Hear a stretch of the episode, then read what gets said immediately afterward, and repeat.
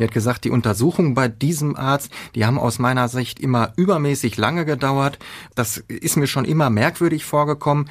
Aber natürlich hätte auch sie sich in ihrem schlimmsten Albtraum nicht vorstellen können, dass ihr Arzt heimlich Filmaufnahmen von ihren Untersuchungen macht. Ohne Bewährung. True Crime von hier.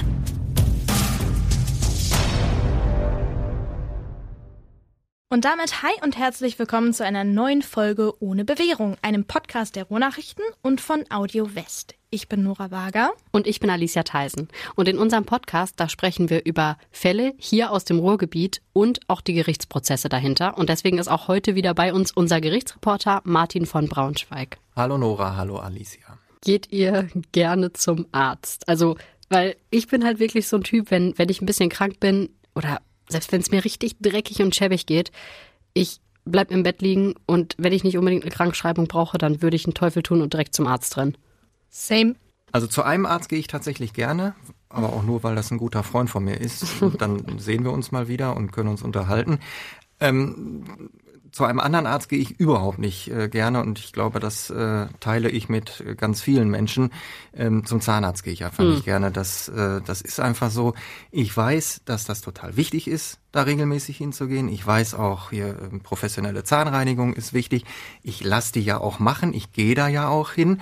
Aber ich mag diese Situation einfach nicht, diesem Zahnarzt ausgeliefert zu sein, um meinen Mund aufzumachen. Wobei ich auch sagen muss, mein Zahnarzt ist ein echt netter und wenn er jetzt zuhört, ich komme demnächst mal wieder vorbei. Ich mache jetzt bald einen Termin. ja, da bin ich aber Team Martin. Ich hasse Zahnärzte.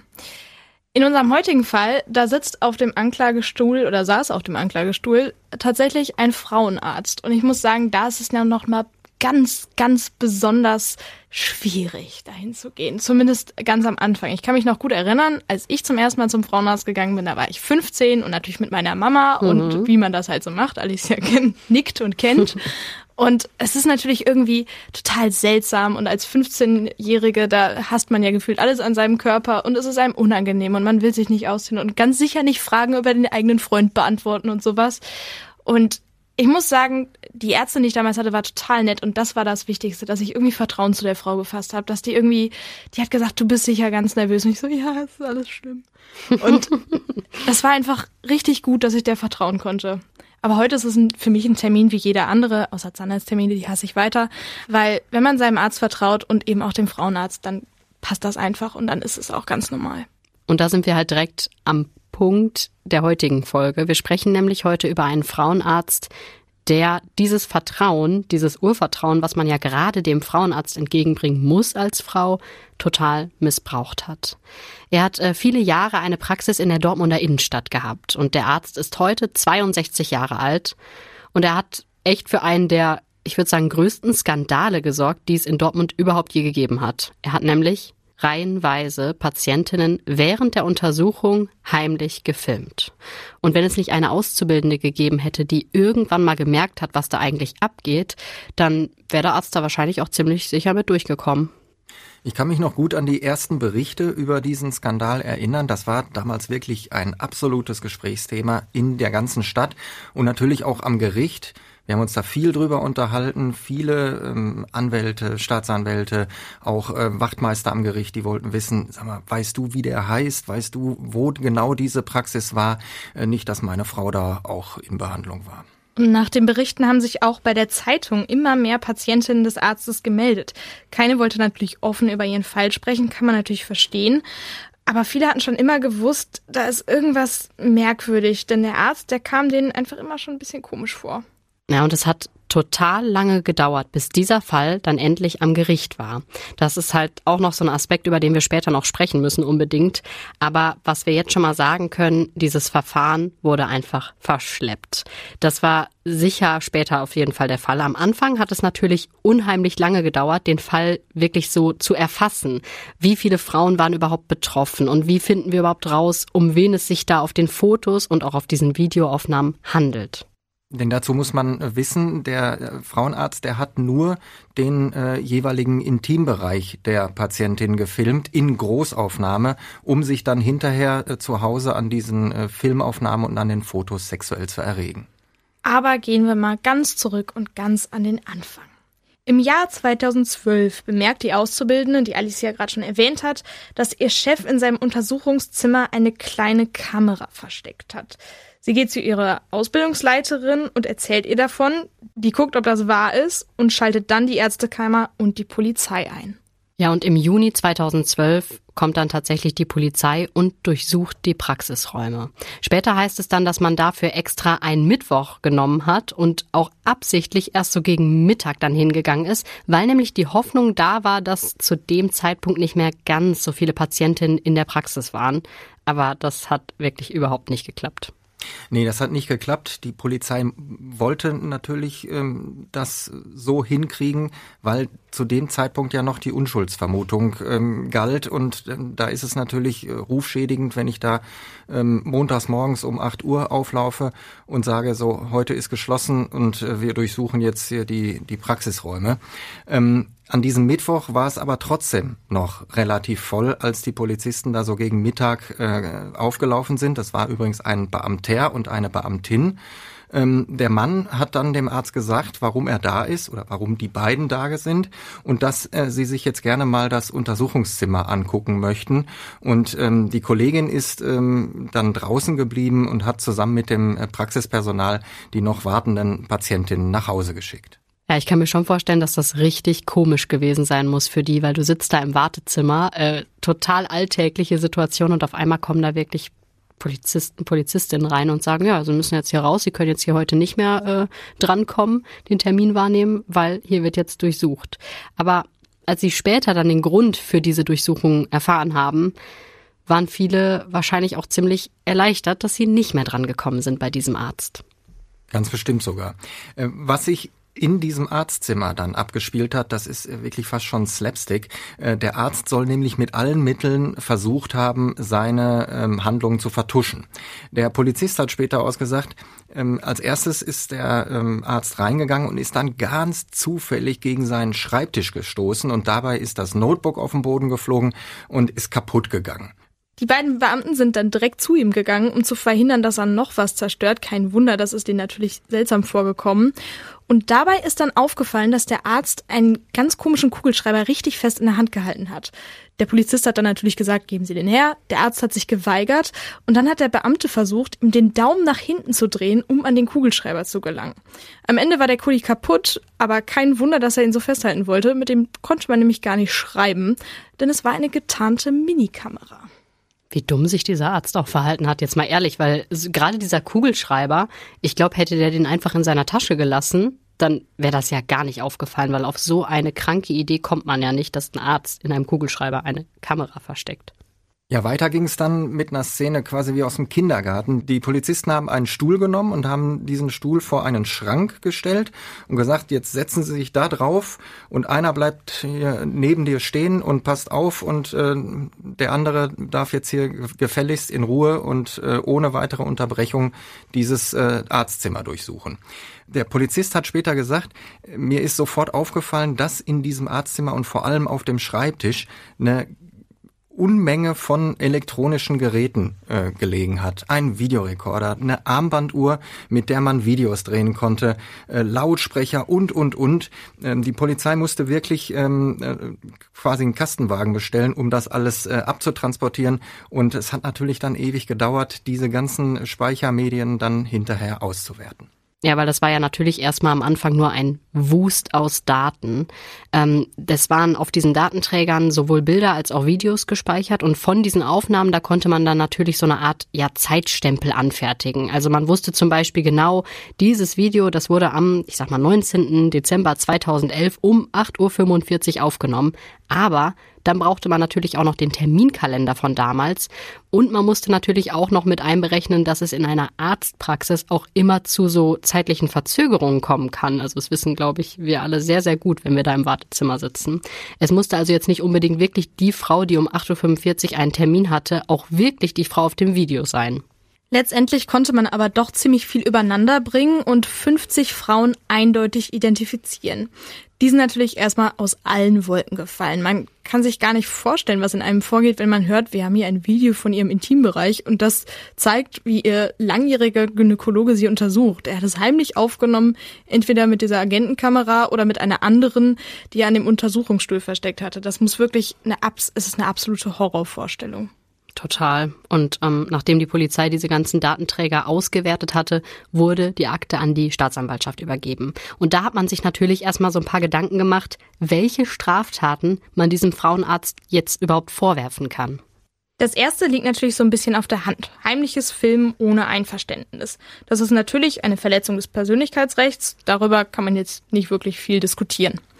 Aber die andere Frage, die sich natürlich direkt aufdrängt, ist, ist das, was der Arzt da gemacht hat, sexueller Missbrauch? Und wenn ja, ist er vielleicht sogar besonders schlimm, weil er zu dem Zeitpunkt ja Arzt gewesen ist und das Vertrauen seiner Patientin ausgenutzt hat, um sie sexuell zu missbrauchen. Das würde das Ganze ja wirklich noch eine Spur schlimmer machen.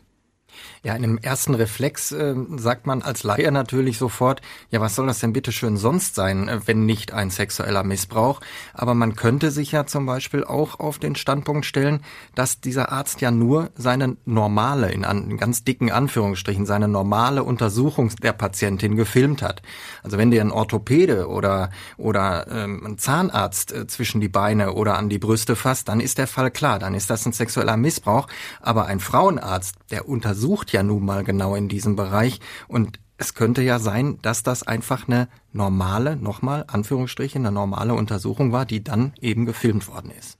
Und genau um diesen Punkt zu klären, also sexueller Missbrauch oder in Anführungszeichen normale Untersuchung, hat die Staatsanwaltschaft dann ein Gutachten eingeholt, noch in Ermittlungsverfahren. Sie haben sich also einen Frauenarzt gesucht, der sich die Videos angeguckt hat und der sollte dann diese alles entscheidende Frage beantworten. Sind diese Untersuchungen, die man da auf den Videos sieht und die Art, wie sie auch ausgeführt werden, normal und üblich? Oder hat der Gynäkologe hier mit den Frauen irgendwas gemacht, das total unnötig war. Weil dann könnte man natürlich mit ziemlicher Sicherheit sagen, ja, das war sexueller Missbrauch.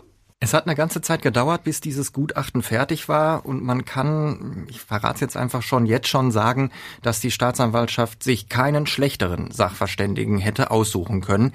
Der Gutachter hat zunächst jedenfalls gesagt, in mindestens 50 Fällen handelt es sich tatsächlich um komplett unnötige und überflüssige Untersuchungen und auch die Art und Weise, wie der Arzt seine Patientin im Intimbereich untersucht, wie der die berührt, wie der die anfasst, die hat nichts mit der üblichen ärztlichen Praxis zu tun. Die logische Folge war, die Staatsanwaltschaft hat Anklage erhoben. Wegen Verletzung des Persönlichkeitsrechts durch heimliche Filmaufnahmen und wegen sexuellen Missbrauchs unter Ausnutzung eines ärztlichen Behandlungsverhältnisses. Beides in 50 Fällen. Bis zum Beginn des Prozesses hat es danach aber nochmal eine ganze Weile gedauert.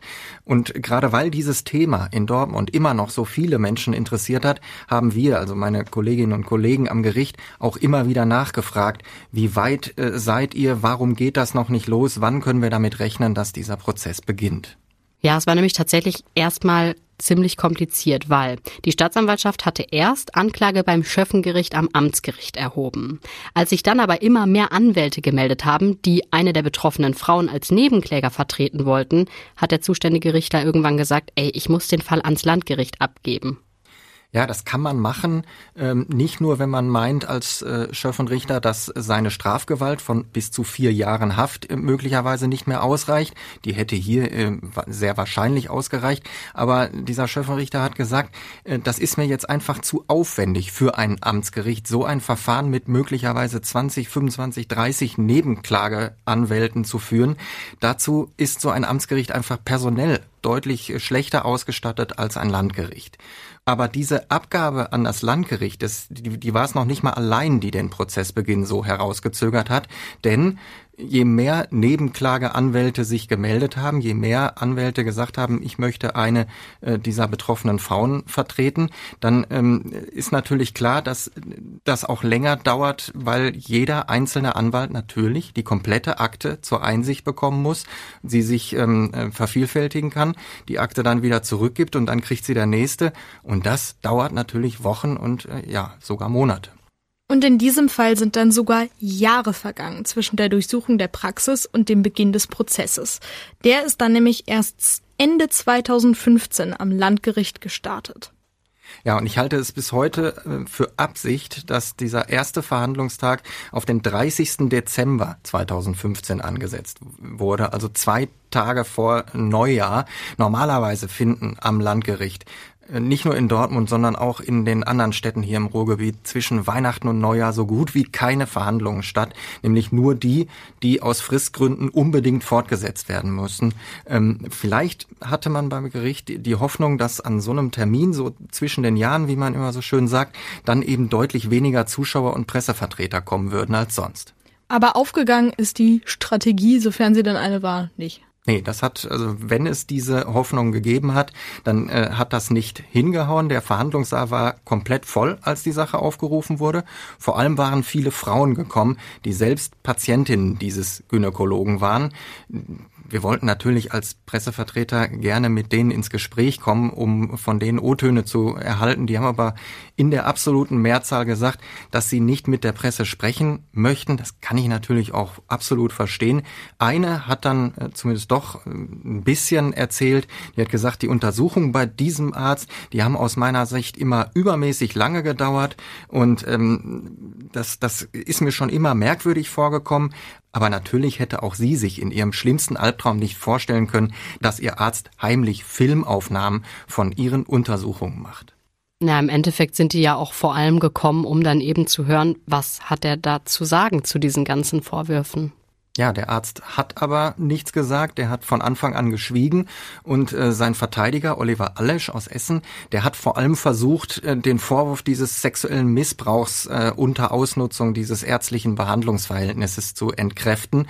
Der hat wörtlich gesagt, der eine Arzt untersucht so, der andere äh, untersucht ein bisschen anders. Tatsache ist aber, dass alle Untersuchungen notwendig waren und alle Untersuchungen nach den Regeln der ärztlichen Kunst durchgeführt wurden. Jetzt hatte das Gericht, wie wir gehört haben, keine, keine Angaben des Angeklagten. Das ist ja immer das, äh, das Erste, was ähm, abgefragt wird. Möchten Sie sich zu den Vorwürfen äußern? Wenn von da dann eben nichts kommt, fängt äh, man als Richter an, Zeugen zu vernehmen.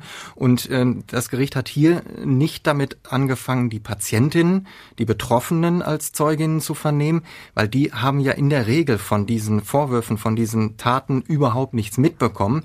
Als erste Zeugen sind dann ähm, vor allem Polizisten und Polizistinnen äh, befragt worden und fast alle haben gesagt, dass dieser Frauenarzt überhaupt nicht kooperativ war in äh, allem, was sie mit ihm vorhatten. Er soll immer wieder versucht haben, Durchsuchung seiner Praxis und auch äh, die Durchsuchung seiner Wohnung zu torpedieren. Und äh, auch was die äh, sichergestellten Speichermedien angeht, hat er anscheinend total gemauert. Der Arzt hat nämlich nicht nur nichts gesagt, er hat die Dateien nämlich auch noch mit einer speziellen Software verschlüsselt. Die Polizei hat gesagt, selbst wenn wir da unseren absoluten Computer Crack dran setzen würden, dauert das mindestens zwei bis drei Jahre, bis wir das rausgefunden haben, bis wir den Code geknackt haben. Der Gynäkologe hätte natürlich auch einfach die Passwörter verraten können, aber die hat er eben unkooperativ, wie er war, für sich behalten, übrigens auch weit über das Urteil hinaus. Bis heute. Wow. Man muss also sagen, dass er in Wahrheit noch deutlich mehr Filmaufnahmen gehabt haben könnte, als wir überhaupt wissen. Es wird sehr wahrscheinlich sein, dass das so ist. Nachdem also jetzt die Polizisten und Polizistinnen ausgesagt haben, hat das Gericht dann sich entschlossen, das von der Staatsanwaltschaft eingeholte Gutachten zu hören. Der Sachverständige, also dieser Frauenarzt, von dem wir vorhin schon mal gesprochen haben, sollte nämlich jetzt allen erklären, warum er der Meinung war, dass die Untersuchungen unnötig waren und nichts mit dem erlaubten Verhalten eines Arztes zu tun haben. Die Vernehmung des Gutachters äh, fand unter Ausschluss der Öffentlichkeit statt. Das lag so ein bisschen auch auf der Hand, weil dabei natürlich intime Details zur Sprache gekommen sind und das Gericht immer äh, ein besonderes äh, Interesse daran hat, die persönlichen Interessen der betroffenen Frauen vor der öffentlichen ähm, Erörterung vor Zuschauern, vor ähm, Pressevertretern zu beschützen. Wir haben aber natürlich trotzdem hinterher erfahren, was der Sachverständige ausgesagt hat. Denn das, was er ausgesagt hat, das war eine absolute Vollkatastrophe. Das war wirklich eine Vollkatastrophe, denn die Richter haben angefangen mit der grundsätzlichen Frage, wie sind Sie denn an Ihre Aufgabe, die Ihnen die Staatsanwaltschaft gestellt hat, herangegangen? Und er hat geantwortet, naja, ich habe mir die Filme angeguckt und ich habe versucht, eine Grundlage für eine Anklage der Staatsanwaltschaft zu finden. Er hätte auch sagen können, ich wusste ja, von wem ich den Auftrag bekommen habe und deshalb stand ich die ganze Zeit auf Seiten der Staatsanwaltschaft. Klingt ja gerade so, als wäre es ihm nur darum gegangen, irgendwie der Staatsanwaltschaft das zu liefern, was sie unbedingt haben wollten. Nämlich eine Grundlage für diese schwerere Anklage. Ja, also vor Gericht nennt man das dann ein, ein Gefälligkeitsgutachten und das war wirklich so ein klassischer Fall, wo, wo jemand äh, geguckt hat, von wem habe ich den Auftrag bekommen und dann muss ich dem sozusagen nach dem Mund reden. Ähm, der Verteidiger, als, als der das gehört hat, diese Antwort auf diese grundsätzliche Frage, der ist natürlich sofort hochgeschossen an die Decke gegangen, denn es ist ja klar, Gutachter müssen unparteiisch sein. Die können sich nicht auf eine Seite schlagen. Und ähm, dieser Sachverständige war genau das nicht. Der war nicht unparteiisch. Und was dann folgte, war natürlich auch klar. Die Verteidigung hat sofort einen Befangenheitsantrag gegen diesen Gutachter gestellt, hat also gesagt, mein Mandant hat bei diesem Gutachter überhaupt keine Chance, fair behandelt zu werden. Und es hat dann nur drei Tage gedauert, äh, bis das Gericht diesen Befangenheitsantrag stattgegeben hat. Das kommt tatsächlich ziemlich selten vor, aber auch die Richter waren erkennbar sauer auf diesen Sachverständigen. Und sie haben in ihrer Entscheidung gesagt, dieser Mann hat seinen Auftrag komplett missverstanden. Ein Gutachter Gutachter ist kein Erfüllungsgehilfe der Staatsanwaltschaft, er ist unparteiisch und dieser Sachverständige war es nicht. Also war klar, dass das Gericht ein neues Gutachten brauchte, was sie dann auch eingeholt haben. Und vor allem musste der neue Sachverständige dann nicht nur auch Frauenarzt sein, sondern auch nach Möglichkeit total unbefangen sein. Und das Problem war ja, im Ruhrgebiet hatte natürlich jeder von diesem Fall gehört. Und deshalb haben sich die Richter dann auf die Suche gemacht nach einem Experten, der irgendwo ganz weit weg wohnt und vielleicht noch nicht davon gehört hatte. Aber es ist natürlich klar, dass das alles Zeit braucht und die Verhandlung nicht fortgesetzt werden konnte. Klar, denen ist ja der wichtigste Sachverständige weggebrochen. Der Prozess ist also geplatzt und es sollten Jahre, und zwar wieder Jahre vergehen, ehe die Neuauflage dann einen Termin bekommen hat. Das erinnert mich alles ein bisschen an den Fall von Baby Nils, wo es ja auch am Ende eine Gutachterschlacht geworden Total, ist. Ja. Da wäre der Prozess, weil der so oft in die Länge gezogen wurde, ja am Ende fast an der Pension des Richters gescheitert. Deswegen, es erinnert mich total daran, dieses verwaltungsmäßige in die Länge ziehen. Auch in dieser Zwischenzeit, bis dann also die Neuauflage begonnen hat, da haben wir natürlich immer wieder Fragen bekommen. Die, die Redaktion ist ähm, angerufen worden und angemailt worden. Äh, wisst ihr da was? Wann geht das endlich wieder los? Dieses Thema, das hat die Stadt Dortmund wirklich auch Jahre nach Aufkommen dieses Skandals immer noch beschäftigt. Und wir haben diese Fragen dann von der Redaktion ähm, weitergeleitet bekommen und haben die dann natürlich ans Gericht gestellt, haben gesagt, wie weit seid ihr? Warum, warum passiert hier nichts? Ähm, letztendlich hat es aber äh, einfach Ewigkeiten gedauert, bis zum einen ein neuer Gutachter gefunden wurde und der dann natürlich äh, sein Gutachten erstattet hat und auch diese Frage beantwortet hat, sind das Untersuchungen, die normal waren, die in Ordnung waren, oder hat der Arzt hier etwas völlig Unnötiges gemacht? Und letztendlich hat es bis 2018, also sechs Jahre nach Aufkommen des Skandals gedauert, ehe dann der neue Prozess angesetzt wurde. Und jetzt könnte man ja meinen, endlich nach all diesen Querelen geht der Prozess geordnet über die Bühne, aber nein, denn auch diese Verhandlung ist dann mit einem echten Aufreger gestartet. Der Verteidiger hat nämlich die Einstellung des Verfahrens beantragt, weil große Teile der Vorwürfe aus seiner Sicht inzwischen verjährt seien. Und dieses Verjähren, das bezog sich halt vor allem auf den gesamten Komplex der Verletzung der Persönlichkeitsrechte. Dafür galt laut Gesetz eine Verjährungsfrist von drei Jahren. Und die wurde natürlich immer wieder angehalten durch die Anklageerhebung, durch den ersten Prozess und so weiter und so weiter. Und es gibt noch eine weitere Verjährungsfrist, nämlich die sogenannte absolute Verjährungsfrist. Die ist unabhängig von allen Unterbrechungen und beträgt das Doppelte der gesetzlichen Frist. Hier also sechs Jahre. Und wenn man sich jetzt anguckt, dass die letzte angeklagte Tat Ende 2011 stattgefunden haben soll, dann sind die Vorwürfe eben Ende 2017 verjährt, also bevor der Prozess 2018 angefangen hat. Es gibt tatsächlich auch eine Ausnahme von diesen ganzen Verjährungsfristen und das ist ähm, der sexuelle Missbrauch von Kindern. Da beginnt die Verjährungsfrist nämlich nicht zum Zeitpunkt der Tat, sondern zum Zeitpunkt, wo das missbrauchte Kind volljährig wird, also 18 Jahre alt wird. Und das hat natürlich den einfachen Grund, dass wenn jemand sagt, mit 21 Jahren, okay, ich gehe jetzt zur Polizei, ich traue mich und ich sage, ich wurde damals mit, als ich weiß ich nicht, vier Jahre alt war, sexuell missbraucht, dass dann die Polizei nicht sagen kann, öh, hör mal, das ist ja schon vor lange her, sondern dass quasi da einfach die faire Chance besteht, das noch anzuklagen und vor Gericht zu bringen. In unserem Fall sind die Vorwürfe der Verjährung natürlich nicht von der Hand zu weisen und das Gericht hat sich sofort zur Beratung zurückgezogen und hat dann letztlich gesagt, das ist richtig, wir kommen an dieser Tatsache nicht vorbei. Der Umstand, dass das Verfahren so lange gedauert hat, vor allem weil der erste Gutachter naja, seinen Job nicht richtig verstanden hat, hat am Ende dafür gesorgt, dass bei den Filmaufnahmen, dass er einfach die Leute gefilmt hat, oder die Frauen in dem Fall, dass er dafür nicht mehr verurteilt werden konnte. Und damit war dann auch klar, dass der Frauenarzt am Ende mit einer deutlich geringeren Strafe rechnen konnte. Und es war dann so, dass das Gericht signalisiert hat, also wenn wir jetzt diese ganzen heimlichen Filmaufnahmen rausrechnen und nur noch bei den ähm, möglichen sexuellen Missbrauchs sind, nur noch, wieder in Anführungsstrichen, ähm, dann kommen wir möglicherweise sehr wahrscheinlich in den Bereich einer Bewährungsstrafe. Alles, was wir dazu dann noch bräuchten, ist ein Geständnis, was diese Untersuchung angeht. Der Frauenarzt sollte also zugeben, dass er diese Videos aufgenommen hat, um sich daran sexuell zu erregen. Und das hat er dann auch gemacht.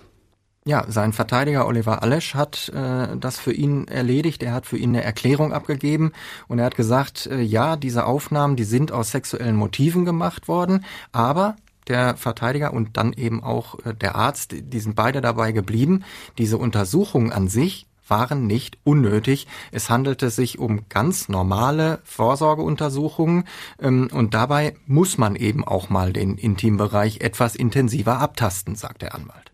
Okay, es hat dann also eine ganz offizielle Verständigung zwischen Gericht, Staatsanwaltschaft und Verteidigung gegeben.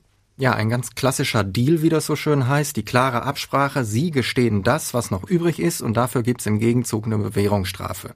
Auch vor dem Hintergrund, dass die Richter ähm, den betroffenen Frauen eine äh, Aussage vor Gericht ersparen wollten. Zu diesem Zeitpunkt waren ja schon viele Jahre vergangen. Viele Frauen werden schon äh, versucht haben, mit dieser ganzen Geschichte abzuschließen. Und da haben die Richter gesagt, da wäre es jetzt kontraproduktiv, wenn wir die noch einmal vor Gericht zitieren und hier noch einmal sich daran erinnern lassen. Diese Frauen sollten einfach mit diesem Fall abschließen können, soweit das denn überhaupt möglich ist. Mhm, da kann man sich bestimmt drüber streiten. Aber im Endeffekt ist der Frauenarzt zu einem Jahr und zehn Monaten Haft auf Bewährung verurteilt worden. Das ist also wieder ein Fall, der nicht ganz unserem Titel entspricht, ohne Bewährung. Aber ich glaube, wir sind uns alle einig, dass dieser Arzt unbedingt eine Strafe ohne Bewährung verdient gehabt hätte. Da sind wir uns einig. Mhm. Aber sowas von. Und die hätte er auch ziemlich sicher bekommen, wenn das Verfahren nicht so elendig verschleppt worden wäre, da, dass Teile einfach verjährt sind. Ja, man muss sich nur mal ähm, ein, ein Urteil des Landgerichts Köln angucken aus dem Jahr 2017, also ungefähr aus dem gleichen zeitlichen Rahmen, in dem wir uns hier bei diesem Fall bewegen. Da war ein Gynäkologe aus Odenthal angeklagt, auch wegen sexuellen Missbrauchs von Patientinnen, also auch wegen sexuellen Missbrauchs unter Ausnutzung dieses ärztlichen Behandlungsverhältnisses. Da ging es jetzt wieder Anführungsstriche nur um drei Fälle, bei denen dieser Arzt die Frauen im Intimbereich berührt hat, ohne dass das medizinisch erforderlich war. Und dieser Mann ist zu zwei Jahren und zehn Monaten Haft verurteilt worden, also ohne mhm. Bewährung. Und gleichzeitig haben die Richter äh, gegen diesen Mann auch ein Berufsverbot von drei Jahren verhängt. Wie war das denn jetzt bei diesem Arzt hier aus Dortmund? Äh, Gab es da auch ein Berufsverbot? Nein, äh, ein Berufsverbot haben die Richter äh, im Urteil nicht mehr ausgesprochen. Sie haben gesagt, wir verhängen das nicht, weil wir das nicht mehr für erforderlich halten. Man muss sich da nochmal vor Augen führen, das Urteil war im November 2018, mehr als sieben Jahre nach den letzten Straftaten. Und in der ganzen Zeit durfte der Gynäkologe ja ohnehin nicht mehr praktizieren, weil die Ärztekammer seine Zulassung schon auf ruhend gestellt hatte. Das heißt, die Richter haben gesagt, solange die Approbation sowieso nicht mehr zur Verfügung steht, brauchen wir auch kein Berufsverbot mehr auszusprechen. Na, immerhin konnte er in den Jahren nicht mehr arbeiten. Aber weißt du, wie das, wie das heute ist? Also darf der Mann wieder arbeiten als Arzt? Soweit ich weiß, ruht diese Zulassung immer noch, also bis heute. Er geht dagegen aber schon seit Jahren gerichtlich vor. Er will also unbedingt wieder arbeiten. Er ist jetzt 62. Er hat noch, äh, wie er meint, ein paar Jahre, wo er noch arbeiten könnte. Aber ich sag mal so, selbst wenn die Ärztekammer äh, irgendwann sagt, so wir geben ihm die Zulassung wieder zurück, äh, eine eigene Praxis wird dieser Mann garantiert nicht mehr aufmachen. Und obwohl es diese offizielle Verständigung gegeben hat, hat dieser Frauenarzt dann gegen das Urteil noch Revision eingelegt. Er wollte nämlich immer noch nicht wahrhaben, dass er als Arzt eindeutig seine Grenzen überschritten hatte. Und bei der Argumentation, die er da vorgebracht hat, ich bin jetzt so salopp, da ist mir echt das kalte Kotzen gekommen. Kann ich verstehen. Äh, das Argument war nämlich jetzt, dass kann kein sexueller Missbrauch unter Ausnützung eines Behandlungsverhältnisses sein, weil es sich streng genommen gar nicht um eine ärztliche Behandlung gehandelt hat. Diese Aufnahmen sollen nämlich allesamt bei Vorsorgeuntersuchungen angefertigt sein.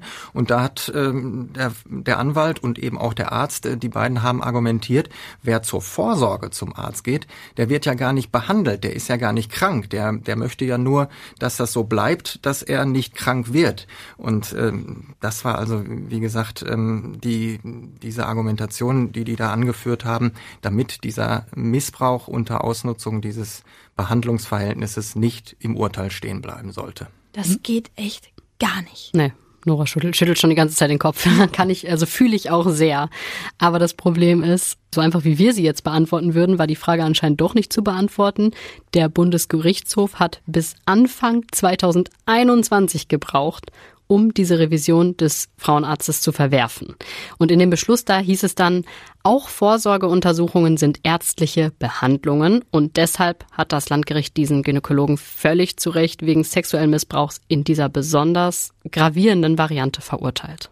Ja, dieser, das ist sogar in, in diesem Beschluss als sogenannter Leitsatz aufgenommen worden. Und das ist damals auch im Internet von vielen äh, Seiten dann ähm, aufgegriffen worden und zitiert worden, so dass das jetzt wie so eine Art ähm, höchstrichterliche Rechtsprechung ist. Auch Vorsorgeuntersuchungen sind Behandlungen im Sinne des Strafgesetzes. Mhm. Ich muss ehrlich sein mit euch, oft sind unsere Fälle ja traurig oder nehmen einen irgendwie mit, aber bei dem Fall, ich krieg einfach eine richtige Wut im Bauch. Ekel. Bei Ekel. mir ist es Ekel. Ekel und Wut, ja. Mhm. Also es ist wirklich, wie kann man so ein widerlicher Mensch sein und sagen, ah nee, das waren ja gar keine ärztlichen Behandlungen, das war Vorsorge, das war was ganz anderes. Also, dass der, dass der morgens aufstehen und in den Spiegel gucken kann und sich denken kann, ja, wieso, ich, ich war doch immer ein guter Arzt, ist alles super gelaufen in meinem Leben. Also das, da fehlt mir jeglichstes Ver Verständnis. Wirklich, jeglichstes. Total. Und ich habe auch einfach die ganze Zeit eine so eine Frage im Kopf. Warum verjähren Taten überhaupt? Es ist wahrscheinlich jetzt richtig naiv von mir gedacht, aber ich habe das gerade die ganze Zeit gedacht. Ähm, nur weil sehr viel Zeit ins Land gegangen ist, macht es die Tat ja nicht weniger schlimm.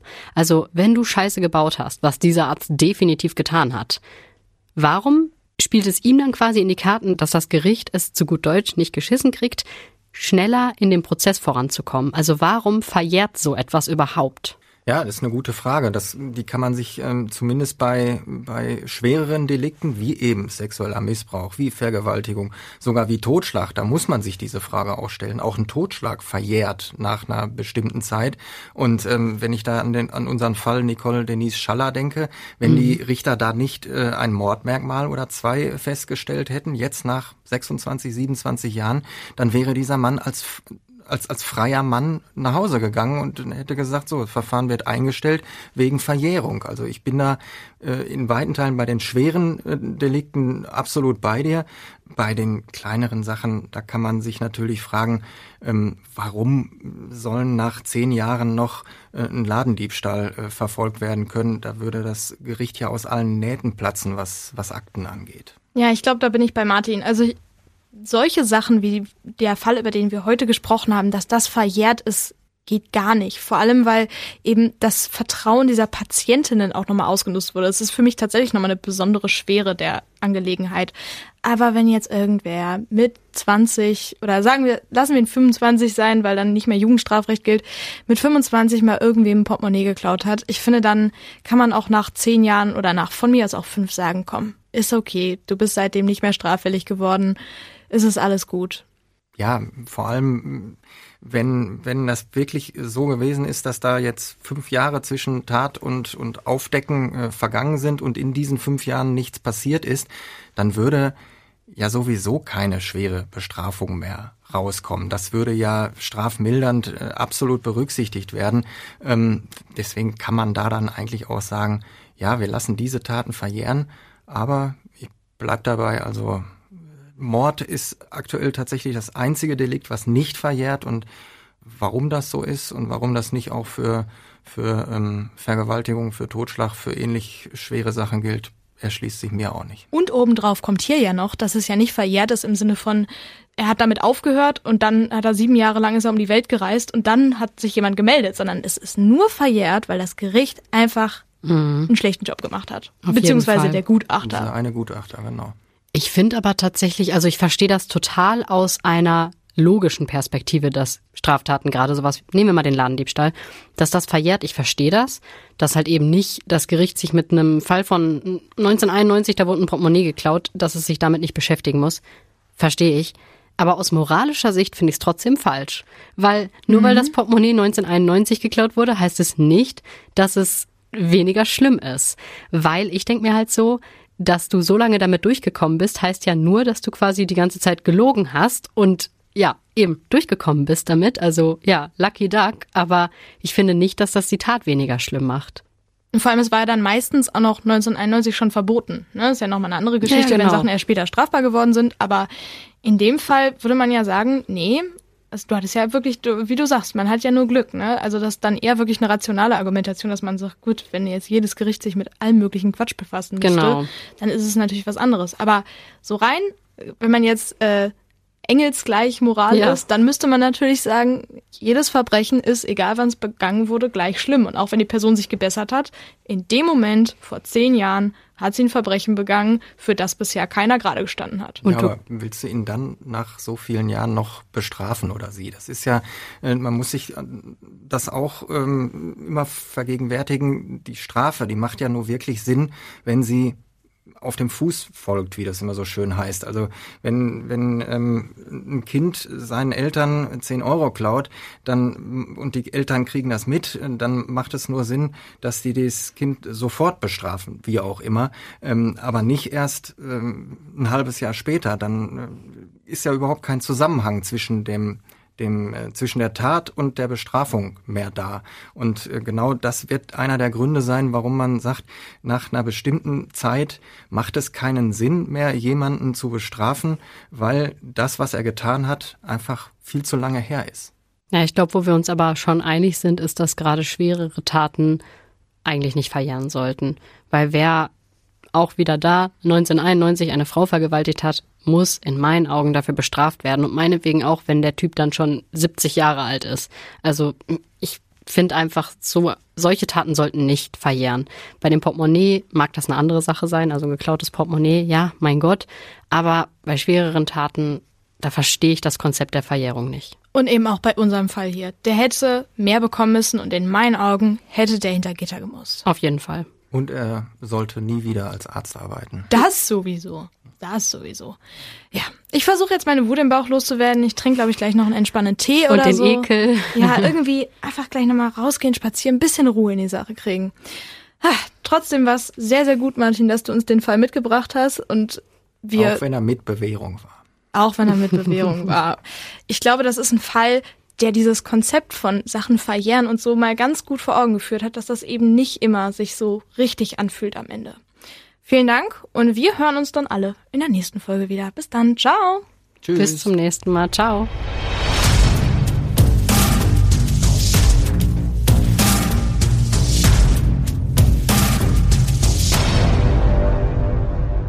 Wenn es einen Fall gibt bei euch vor der Haustür im Ruhrgebiet, den ihr schon immer mal besprochen haben wolltet, dann ist die Chance, dass Martin und Jörn da war beim Prozess ziemlich hoch. Und deswegen könnt ihr uns schreiben und euch Fälle wünschen. Und am besten macht ihr das bei Instagram bei ohne Bewährung, da könnt ihr uns einfach anschreiben und was vorschlagen. Da haben wir auch immer so ein paar Stories und Posts, wo ihr so ein bisschen sehen könnt, hey, wie arbeiten die eigentlich, wie machen die das alles? Falls ihr auch unsere wunderhübschen Gesichter mal sehen wollt und nicht nur unsere Stimmen hören, dann könnt ihr gerne uns da folgen und uns da schreiben. Und wir freuen uns natürlich auch immer über positive Bewertungen, da wo ihr uns hört, also bei Spotify, Apple und Co. Und wir können natürlich aber auch mit Kritik und Verbesserungsvorschlägen leben. Aber wir mögen auch positive Bewertungen.